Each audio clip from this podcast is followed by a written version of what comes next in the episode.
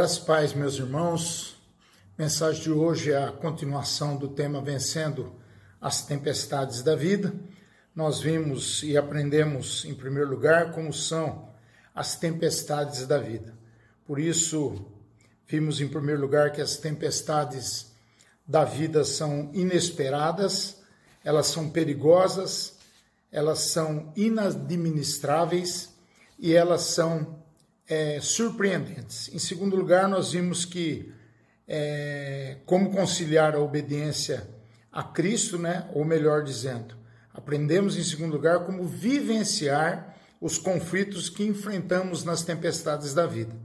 E para isso nós estudamos como conciliar a obediência a Cristo com a tempestade. Em segundo lugar, como conciliar a tempestade com a presença de Jesus e como em terceiro lugar, como conciliar a tempestade com o sono de Jesus na proa do barco.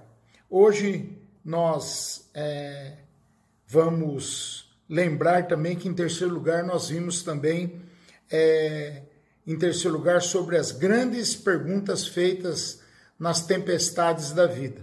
A primeira que nós vimos foi: é, Mestre, não te importa que pereçamos? Então, essa foi a primeira, a primeira pergunta que nós é, trabalhamos. A segunda pergunta é, é, nós vamos é, estudar a partir de hoje, que é por que sois assim tímidos? Por que não tendes fé? Tendes fé. É Marcos 4,40 aí o texto que é, nós estamos trabalhando. E é interessante que esse texto eu já trabalhei na igreja, recentemente eu preguei no presbitério, fiz uma adequação e, e preguei novamente na igreja.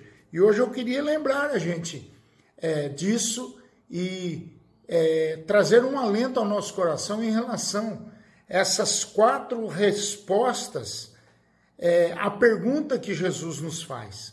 Às vezes, essa pergunta pode ser, estar sendo dirigida a mim e a você nesta noite nesse tempo de é, crise institucional do governo, coronavírus, você trancado na sua casa, quem sabe você não recebendo o seu salário, quem sabe você empresário não tendo como pagar os seus funcionários. São tantas vertentes, tantas nuances e na grande maioria das vezes negativas.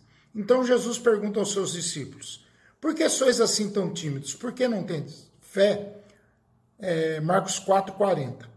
Essa pergunta, segunda pergunta é do Mestre Jesus.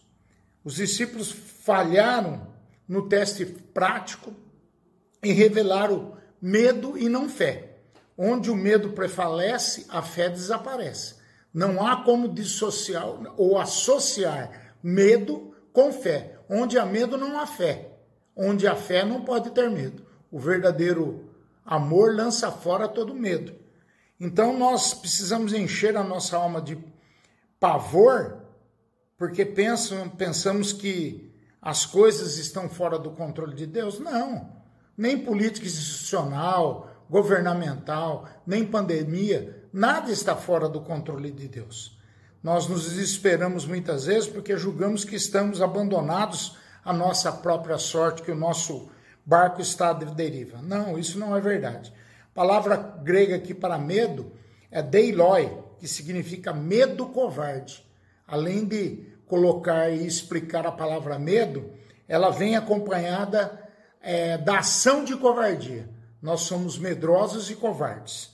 Os discípulos estavam agindo assim, covardemente, quando eles poderiam ter agido com plena confiança em Jesus. Aqueles discípulos deviam ter fé e não ter medo. E por isso as quatro razões. Em primeiro lugar, é, bem claramente, bem rapidamente, eles não precisavam ter medo e sim desenvolver a fé por causa da presença de Jesus. Jesus já tinha dado a sua palavra para eles, só que eles não entendiam isso. Eles não ouviram isso. Jesus disse para ele: passemos para o outro lado. Já era promessa de Jesus. E a promessa é clara. O destino deles não era o naufrágio é, é, é, morrerem afogados, nada, nada disso. Jesus havia prometido: passemos para outra margem. E Jesus, aquilo que ele fala, ele cumpre. A segunda é, promessa de Jesus é em relação à sua presença. Olha que coisa interessante. A presença de Jesus, versículo 36 a, a 35, fala da promessa. É, o versículo 36 fala sobre a presença de Jesus. São quatro P's aí, né? É, é a presença de Jesus que nos livra do temor. Davi diz que, ainda que ele andasse pelo vale da sombra da morte, não temeria mal algum. Não porque o vale seria um caminho seguro, não porque a circunstância era fácil de ser enfrentada, mas porque a presença de Deus era o seu amparo. Então, nas tempestades da vida, nós precisamos ter ideia, e ensinados por esse texto, que Jesus está presente conosco, que ele tem é, um contato pessoal conosco, que ele nos conhece, que nenhuma folha cai de uma árvore, que nenhum cabelo cai da nossa cabeça, se não for pela vontade dele. Ele determina, ele é soberano. Então nós precisamos entender que quando nós tivermos que enfrentar as dificuldades, tivermos que é, atravessar pelos, pelas águas revoltas dos mares da vida, Deus vai estar conosco. Quando precisarmos cruzar os rios caudalosos, eles não submergirão.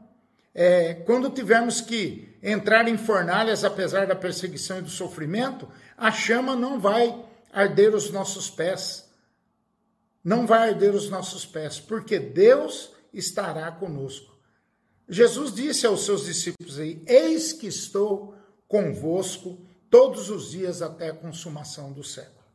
Terceiro lugar, é, nós precisamos aprender com essa pergunta, porque sois tímidos, porque não tendes fé, que a paz de Jesus, como a presença dele e as promessas, a promessa que ele havia feito, também tem que ser considerado.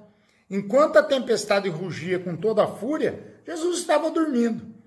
É, Mulohand, um teólogo diz que, assim como o homem que jogou a semente no solo e depois adormeceu tranquilamente, Jesus descansa, certo de que o Pai cuidará dele e da semente que plantara.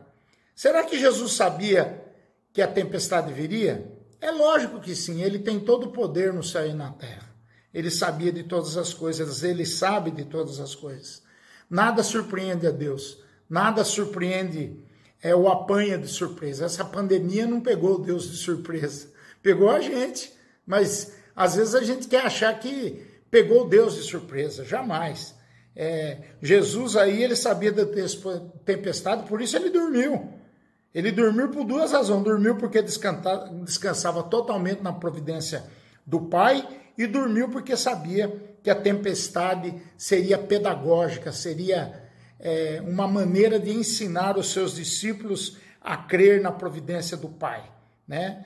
O fato de Jesus estar descansando na, na tempestade já deveria ter acalmado e encorajado os discípulos. E, é, respondendo em quarto lugar essa pergunta de Jesus, porque sois tímidos e não tendo fé, é, vem o poder de Deus. Então eu falei da promessa, falei da presença, falei também é, em terceiro lugar, é, da paz de Jesus. E por último, o poder de Jesus. Versículo 39.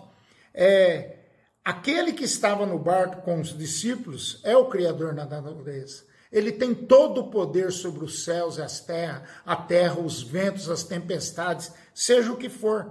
As leis da natureza estão nas suas mãos. Ele controla o universo na palma das suas mãos, de Jeremias. A natureza ouve a sua voz e obedece. Então nós seguimos ao Senhor em todo o tempo, é, sabendo que Ele tem todo o poder, toda a autoridade no céu e na terra. Ele trabalha em nosso favor. Ele nos conheceu, Ele nos amou antes da fundação do mundo. Então é importante nós termos consciência nesse momento tão difícil que Jesus tem todo o poder no céu e na terra. Ele venceu a morte. Ele venceu a morte. Se ele venceu a morte, se ele nos deu é, a alegria da promessa da sua promessa, da paz, da sua presença, ele também nos dá a consciência de que ele é poderoso, que ele é o Deus Todo-Poderoso. Não temos mais Jesus é, dormindo na proa do barco. Hoje Jesus vivo está e ele é quem vai administrar a sua vida. É ele quem vai estar com você. É ele que vai te dar é, socorro em meio às tempestades da sua vida, em meio às dúvidas, em meio às tribulações, em meio às crises.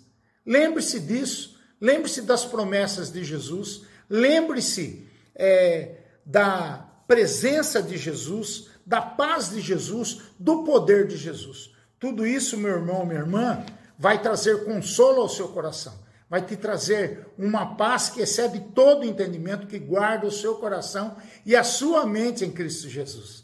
Eu queria, em nome de Jesus, te dar apoio, encorajamento para que você passe por esse tempo com seu coração firmado em Cristo Jesus, firmado na Sua palavra, firmado nas Suas promessas, na Sua presença, na Sua paz e no seu poder. Aproprie-se dessa, dessa palavra, aproprie-se daquilo que Deus tem para você nesse momento. O importante não é como nós estamos passando por essa epidemia, mas como nós vamos sair. Sairemos mais crentes, mais dependentes de Deus, é isso que eu espero de cada irmão, de cada irmã. Receba meu abraço, receba o meu carinho, em nome de Jesus. Vamos orar. Pai, em nome de Jesus, queremos é, ter no coração as tuas promessas. Queremos ter a tua presença maravilhosa ao nosso lado. Queremos ter a paz que excede todo o entendimento, que guarda o nosso coração, a nossa mente em Cristo Jesus. E queremos, Pai, sentir o teu poder, autoridade sobre a nossa vida no meio dessa pandemia, no meio dessa crise institucional e governamental que o nosso país vive do ponto de vista político. Mas queremos também que o Senhor nos guarde, que o Senhor nos livre do mal e que o Senhor guarde os nossos irmãos amados, todos aqueles do menor ao maior, do menos, do mais novo ao mais idoso. Guarda-nos, Pai.